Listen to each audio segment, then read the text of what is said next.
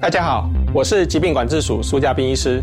年假期间，提醒你持续配合各项防疫措施，不论在户外景点或室内场所，都要记得维持社交距离。如果无法保持社交距离，请务必佩戴口罩。也请大家共同配合场地的防疫措施，并注意手部卫生及咳嗽礼节。年假结束后，也要随时注意身体状况。如果出现身体不适，请佩戴医用口罩，尽速就医，勿搭乘大众运输工具。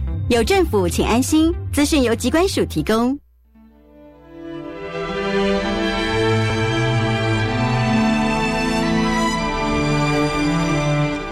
片见记忆中的旁边，听一首时代歌诗，一样汹涌的潮汐，写出我对你的疼惜。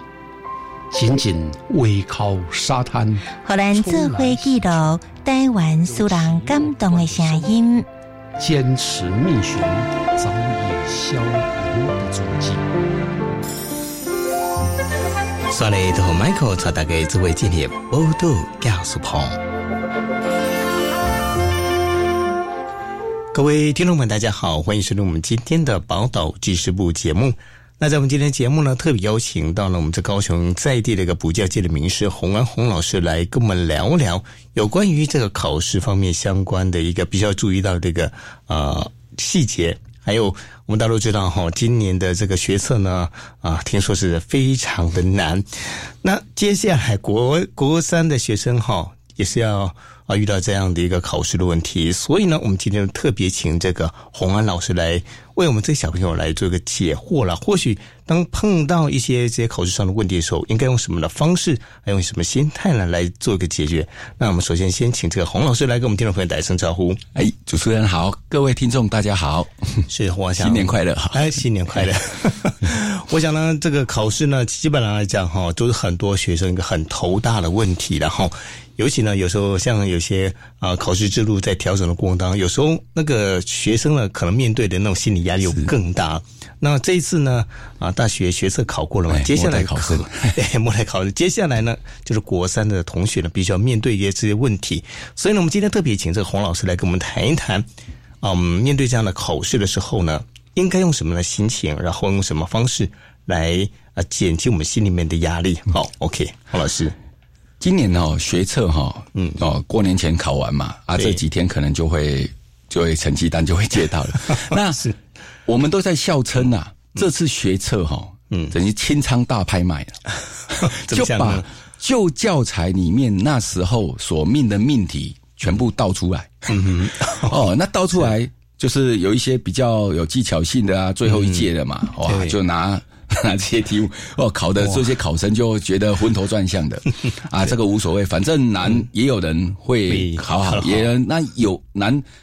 有好也有坏啦。但是这种像喜山温暖似的，像前一年，数学简单到两三万人满满积分，哇！今年是 考的，所以这种心态的调整，让考生真的，因为考生毕竟是一次，那我们老师可以面对好多次的学测，看过这些题目，所以在这个这样子的状况，我们把它换到我们今年国三生，那今年的国三生也是。旧教材的最后一届，对，那会不会遇到相同的问题？嗯，大家家长就是一直比较忐忑的，就是到底会不会这样子发生在他们小孩子身上？哦，所以但是还是事先要准备一下。首先哦，在这边我要先跟家长说，你先安心一下。嗯嗯嗯，怎么安心呢？因为高中考大学的学测跟我们国中考的学测哈，嗯比较诶，国中考高中为什么？因为国中考高中会被框住。我们以简单的例子来讲，就英文单字，哦，今年的学测英文，难道连那些老师自己也不知道写写不出来啊？数学也是啊。那因为它有单字啊，它有框列，嗯嗯嗯，它不能考出这个范围里面，对对对，所以它有一个范围，所以这个东西它的本身的比较性不同，对啊。但是要注意的是说，难度可能会稍稍的比往年来的高。嗯，那你怎么样看测试这个难度？我建议家长。可以把各地区，像桃园地区、台南地区，往年曾经他们有自己自办那个特色招生。嗯，你因为他这个在好像在每一个他们那个学区里面的第一志愿命题的学校里面，他都有把那个档案留下来。嗯嗯嗯，我都建议同学你下去下载下来，嗯，练习看看。嗯，哦，那在三月的时候练习，你不要到了四月再练习这个东西，为什么？太慢了吧？对，而且会会紧张。嗯，对，你等到你四月，因为五月五月的第二个礼拜，我们五月十四、哎十五、十六考。那你五月考的时候，你如果今天你在四月的时候写，你会越写越慌。对，你啊，对对对，写不完，然后怎么这题目怎么那么？那你先把这个特色招生写完之后，然后把不会的把它弄懂，再回来四月的话再写会考的考古题。嗯，哦，等一下我会做这个会考考古题的那种分析。哦，所以这样子你就会比较心安。嗯，哦，难的大概就是这样的感觉。哦，那基本题是应该什么样的感觉？哦，不要自己吓自己啊！嗯，哦，就看到那个哦，学长学姐被电成这样子，自己就已经慌起来了。这个没有必要。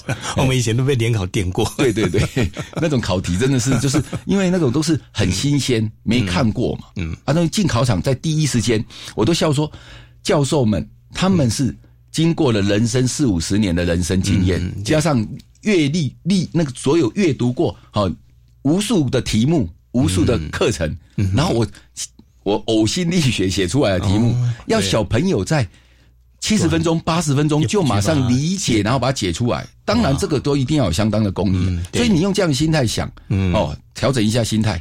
就 OK 了，对，不是叫我们同学说啊，考烂就没关系，不是这个意思哦，要提早准备的意思，对，是的，是的，对。那洪老师呢，今天要跟我们谈的大概是哪几个科目？我们同学必须要去注意到的那一些方面的东西呢？比比，我们先从我个人在那个录录影部分比较个人专长啊，像自然、数学、社会这三部分，我们来来谈哈。像自然科。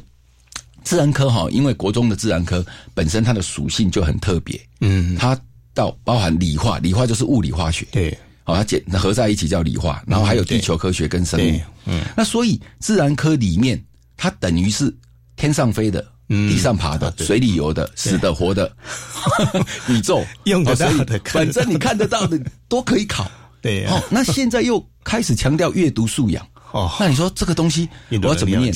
那我跟同学讲说，你基本课本的内容一定要读熟，特别是生物跟地科这两科。哦哦，这种这种有一种理论性，然后你看过的，哦，你必须要把它把这些情境哦，像生态系啊、生食物链啊这种东西，你一定要有这样子的感觉。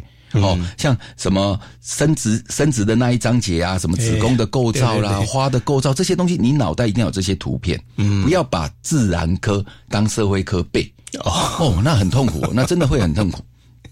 哎，对，那这个是这个是地生物跟地科部分，那理化部分今年要稍微注意一下，可能会比较困难嘛。的计算，计算，计算可能它的应该讲说灵活度跟可能它牵涉到的观念，嗯，比如说之前考的一题，好，我们考福利就是考一题福利，嗯嗯，啊，那可能他会把福利加例举，就两个观念合成一题。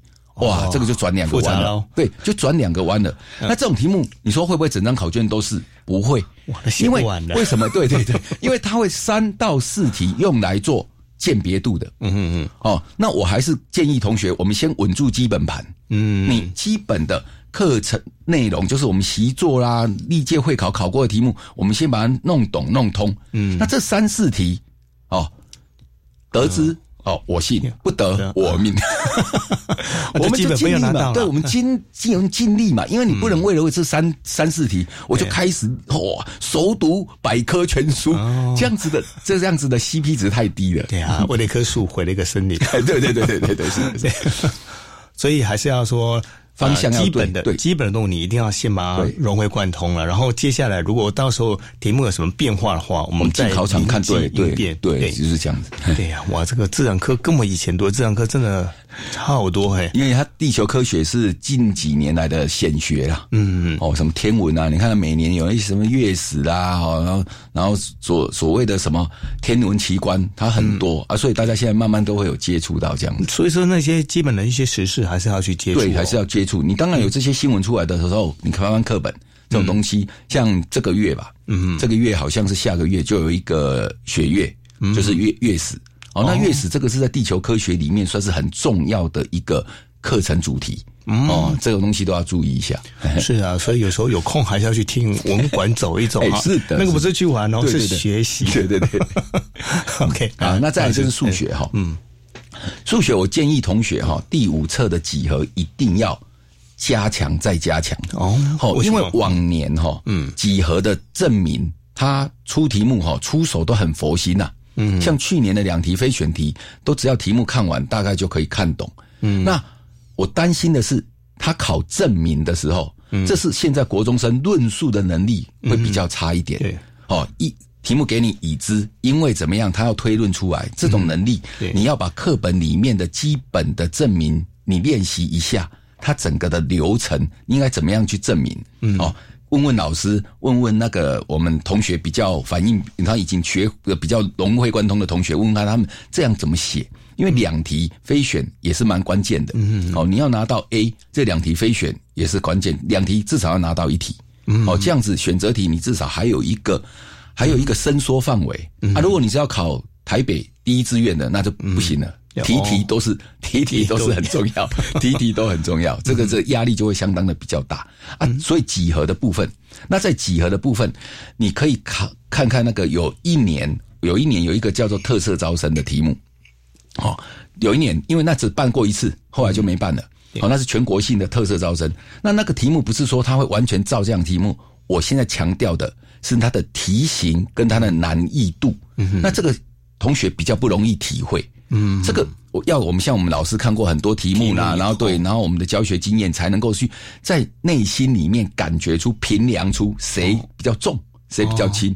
对国中生来讲，他完全没有办法去。然后老师，这到底你说难到底是多难？嗯，简单到底又是多简单？这个没有一把尺，说我量上去多少就是多少。对，所以这种完全就是你的感觉。那你要看看说这种题目你在写的时候顺不顺？再来一件事情，嗯，每一个题目。一定要在三分钟里面解决掉，因为这个不是在考什么资优班呐，什么科学班呐，因为进考场八十分钟，对。你一定要做时间的切割。对对对，你二十五题选择题两题非选，你时间的切割，你到考场你才看时间呐，看手表才有意义。我我之前参加那个机测会考的时候，嗯。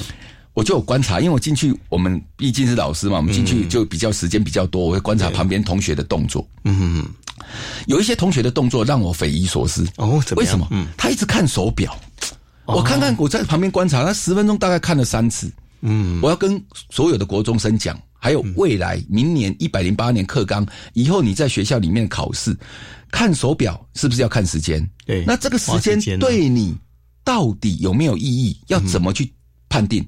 时间切割，嗯，你八十分钟的考试，你要把它切割。哦，国中生都知道，像 NBA 一样，我们打四节，嗯，那我都跟他讲说，你二十分钟，二十分钟，二十分钟，那剩还有剩下二十分钟嘛？那剩下的二十分钟再切十分钟，十分钟，对。那这二十分钟做什么？前面的三节二十分钟，你选择题你除以三嘛，对，大概八到九题，嗯。所以当你看时间手表的时候，嗯，你就是要对应这个。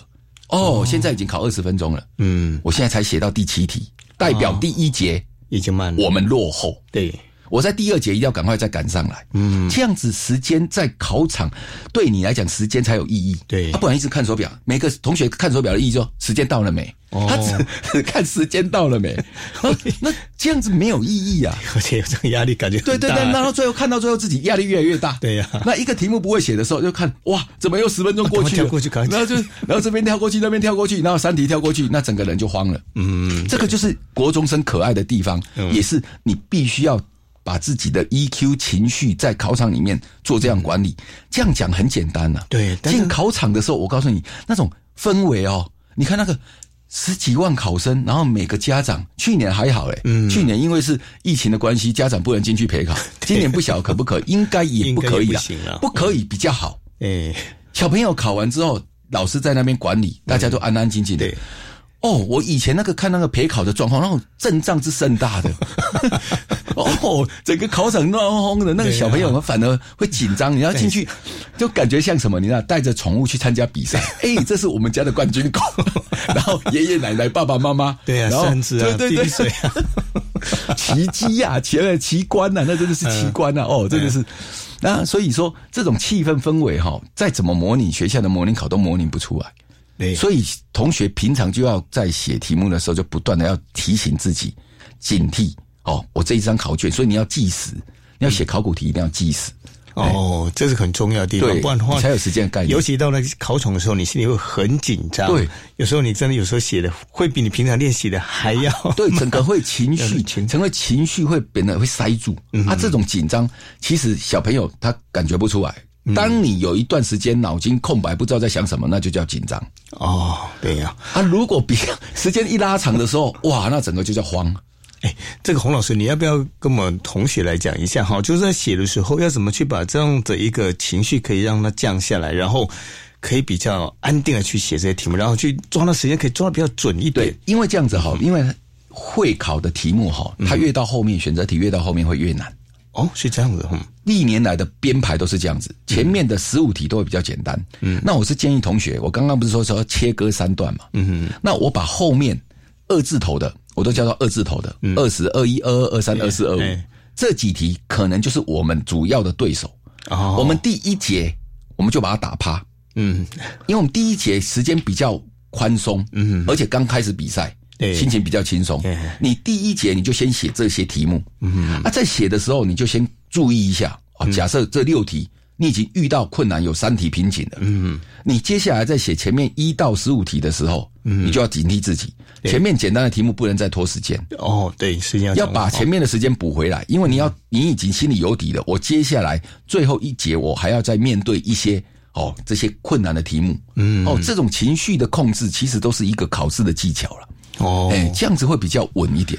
哦，你就像以前就没有老师这样给我指导，所以我每次联考考的乱七八糟。从第一题开始写，每个同学都是从第一题开始写，，写到最后说啊，怎么也时间对啊对时间不够，反而时间越压迫的时候。嗯就好像打打 NBA 嘛，最后剩下三秒钟了，那种时间的压迫性，你出手会手软呢、对，而且你想，本来刚开始预测说啊，我们该回过头来检查一次，对不对？没没有时间，没有时间，连把答案填上去的时间都快快不够了。哦，所以这时间掌控非常的，重要。很重要。我说时间就是分数，在考场时间也是一个因素，很重要的因素。对，所以这心理素质呢，还是平常要去多去练习的。对是的张红老师有跟我们讲说，大概差不多几月份之前呢，应该要做哪一些的啊练习，然后之后呢，到几月份之后要做个练习。我想同学呢心里有个底，那现在就可以开始准备了。对对对，因为现在已经是倒数八十几天了，剩八十几天了，破百了 老师这样讲，也有人就开始紧张了。啊！紧张你是要面对啊，早晚这一天一定要来的啊，哦，还是要面对。所以在数学方面的话，我想呢，王老师特别提醒到，像是这种几何数学几何这方面，一定要特别去注意。对对。对然后考试的方式，还有考试的这个解解题的方式，哈，洪老师都给我们的考生了很好的一个提醒。那接下来呢，社会科，社会科哦，，社会科好，哎，这个我就比较有有有点因为社会科哈，大家都说觉得说它是背的科目，嗯嗯，没错了，要背，可是背要有背的技巧，对你要能够记得起来。进考场看到题目，你立刻大脑会有回馈，马上知道说这个题目的方向在考什么。那社会科现在的社会科考起来有点像考国文，嗯哼哼，像考国文的阅读测验，因为哦阅读素养，它题目题干本身会很长，哎，它可能三三行四行，然后讲的热热等，嗯哼，哦，非常的哦冗长。讲完之后，小朋友已经不知道到底你要问我什么，最后就好像我们谈到最后抓不到谈话的主题一样。哎，可能一常是这样，对对对，是这样，对。对，然后每个题目他就只看到可能整个题目里面他看到一个名词，嗯嗯，他曾经看过的，他就用那个名词来决定答案。那命题老师就最喜欢抓这种小朋友，哦，注意了。哦，对，就是最喜欢抓这个小朋友，叫断章取义。嗯，你就看到这个名词，然后你就好，我因为我看到这个名词，所以答案我才选 B。对啊，结果也看不懂嘛，因为 其他人看不懂，接接不起来，只看到那个名词他认识，就会这样子。很多答案我因为我看过同学错，我有问过他，原来问题都出在这里，那怎么办？标点符号。哦，标点符号，哦，这个这个一个小小 paper，嗯。你写考古题，你去观察一下，嗯，如果遇到那种题干很长的题目，它题目中间都会有一个句号。哦，是，他是告诉你说，我帮我把现在我们两个妥谈话，我们寒暄的过程结束了，句号，哦，句号，我开始要注进入主题了。啊，是这样子，然后很多同学看到句号，他把前面的句号可能完全可能跟前面后面问一个问题完全没关系，他把那个句号前面寒暄的东西拿来找答案重点 抓错重点。哦，所以这个东西你从考古题里面你可以体会出来。嗯嗯，写考古题要用智慧去写。嗯，对，因为像现在小朋友呢，本身对有些人不喜欢看一些文字的东西啊，他都很紧张，然后写题目，他就觉得行，我赶快把刀然后九一百零九年的写完，一百零八年的写完，哦，就一直赶快很紧张的想要把全部考古题写完。考古题不等于考题。哦，对，它是曾经考过的东西。嗯哼，当然历史会重来，是怎么重来？它的主题、它的重点会重考嘛？因为国中的课程重点就是这些。嗯，所以你要去从考古题去找到重点，而不是考写考古题本身那个题目是那个题目源自于哪一个课程重点，你要去找到。对，这个很重要，不然写考古题就没有意义了。对，所以。练习的话，还是要有一些技巧啦，不是咣咣啊下。有的人就是用生命、用时间哦，去跟他写考古题，很辛苦，很辛苦，我觉得很辛苦啊。每次问完，他说：“老师，哎，我考考古题写完了，怎么还是不会？”我说：“我们来试试看，你把五年考古题题写完，那我都不要考别的题目，我把这五题的考古题全部打散，我在从间里面抽跟会考一样的题数过来考你，你有没有办法全对？”哦，这样子，你问自己，这样子的答案如果是否定的话，嗯，那就那就是代表考古题你没有写通。嗯，我不是要你背答案哦，嗯，因为你如果把一百零六年、一百零七年、一百零八年、一百零九年四年的考古题你摊在桌面上看，其实他们重复的考试重点还是永远重复。哦，只是现在我现在我是这个香肠。嗯，我可能是用罐装铁罐装的，嗯，我用礼盒装的，哦，包装不同，但是里面装的都是香肠。哦，对，就是用文字把它包起来，对，用文章包装的过程。那国中生比较要提高他的本身的阅读层次，要提高这个。哇，那这平常就要开始去练习了呢。这个可能一两天没有办法哦。那就是赶快用考古题来练，你才会感觉得出来啊。不然现在你写一堆参考书，说实在，参考书在寒假之前这个。寒假又时间又多了两三天，你就应该要做这个单元的一干加强。那你写完考古题，你发现说，哎，好，比如说我们社会科，我怎么错，怎么都是错在日治时期，台湾的日治时期。对，哦，那你就赶快把这个日治时期全部重看，你不要只记这个题目的答案就好。这个我就用十分钟、十五分钟，甚至半个小时，我就回去把课本抓出来，嗯，讲义抓出来，对，重新研读一遍，嗯，要有系统性、完整的了。你把找自己的问题，因为每个人的问题不一样，对，有的程度比较好的同学，他在练题目，现在是在练功力啊，他已经招式很熟练了，嗯，他是把招式用的比较花俏、比较技巧性的，那个是另外一个层次。可是如果你基本的整个我们招式的流程你都还不熟，你不要跟人家学花式。哦，那个会被会被自己的刀枪给自己伤到，因为你基本上还不会对是扎还不够扎实，不够扎实了，所以像是社会科技科目也不少哈。那科对它的重点哈，我刚刚讲到的是那个它的那个写考古的技巧，再来就是重点。嗯，因为现在啦，我们撇开政治意识啊，嗯，台湾历地理、台湾历史第一册第一年一年级的一二册多加强，嗯哼，然后二年级的中国地理、中国历史。要念，但是不要太用力念。但不是叫你不要念哦，一定要用弄清清楚，因为我们不要把它讲的太明白，因为这个是命题，现在一个命题的趋势，哈，所以这个部分中国部分，像往去年呢，我们就统计过，大概考四到五题嘛，嗯，六十三题里面，那但是那个题目它一定是考重点，中国、中国地理、中国历史，嗯，哦，那像你看一百零八年课纲，它本身删掉的东西，嗯，又以中国历史为为主要。嗯，所以这个就是代表趋势。所以这个命题老师，除非他很刻意，但是也不会说刻意到说故意说把全部的那个题数加强到什么地步。嗯，那你都读大大标题，中国地理、中国历史大标题，好，比较像我们整个中国的地图里面，你那个山川河流，你一定是找那个最大的哦，长江、黄河啊，对啊，淮河这些，你不要再去找那个比较细的东西。然后气候，嗯，他喜欢考气候，为什么？气候是考整体的，我考一题气候等于是考全部了。对啊，可能是对亚洲或什么的。对对对，就这样子。对，因为他因为社会科你要知道，六册有六十三题，对，平均一册才十题，那一册里面又分为地理、历史、公民各三章，九章。所以平均你这样，你用数字，我们用数据去看一张大概一题，甚至连一题都没有。嗯，比较重要的可能会把题数抓走。对，所以你不要再像考月考的时候，哦，熟读读到巨细靡遗。嗯，不需要。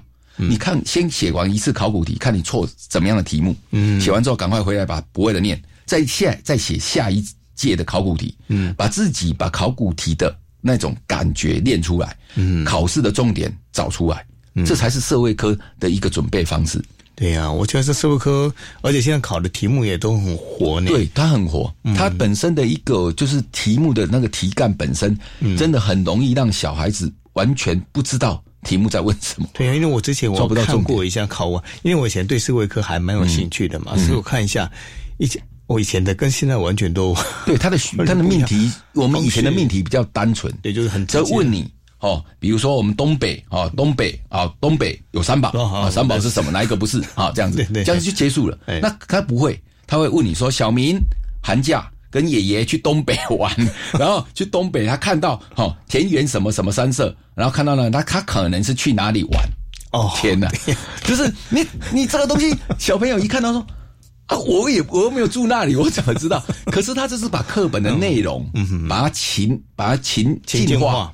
对，剧本化，哎呦，同学同学就傻眼。对啊，如果说你真的去这个地方玩的，或许呢印象还要比较深刻。那不可能全部玩过啊！你们台湾对啊，台湾都玩不完呢，你怎么可能说啊？那世界那更不用讲。嗯，对呀。啊，我想呢，听完以上这洪老师的介绍之后呢，啊，同学们应该对于啊如何去准备你们将面临的考试的一个方法呢，应该有个基本的一个啊想法。不过呢，这些想法呢。最重要的还是要付诸实现啊！另外呢，有关于这个其他类科的啊这样的科目的一个考试，还有什么必须要特别注意到的？以及在面对考场这么紧张的气氛。同学应该要保持什么样的心态，还要做什么样的准备工作，可以让我们上考场、上战场的时候，能够以平常心对待，用最平常的心来发挥最高的水准呢？我想这是最重要的。那在下个礼拜的节目当中呢，我们再继续请这个洪安老师来跟我们教几个小 paper，让所有的听众朋友、小朋友呢，啊，面对考试的这些小朋友呢，可以用比较平常的心、比较冷静的心态来去面对这么严苛的一个考验。那那时间的关系呢，我们今天的。宝岛技术部节目呢，就进到这个地方为止。我是林启宏，这里是教育广播电台。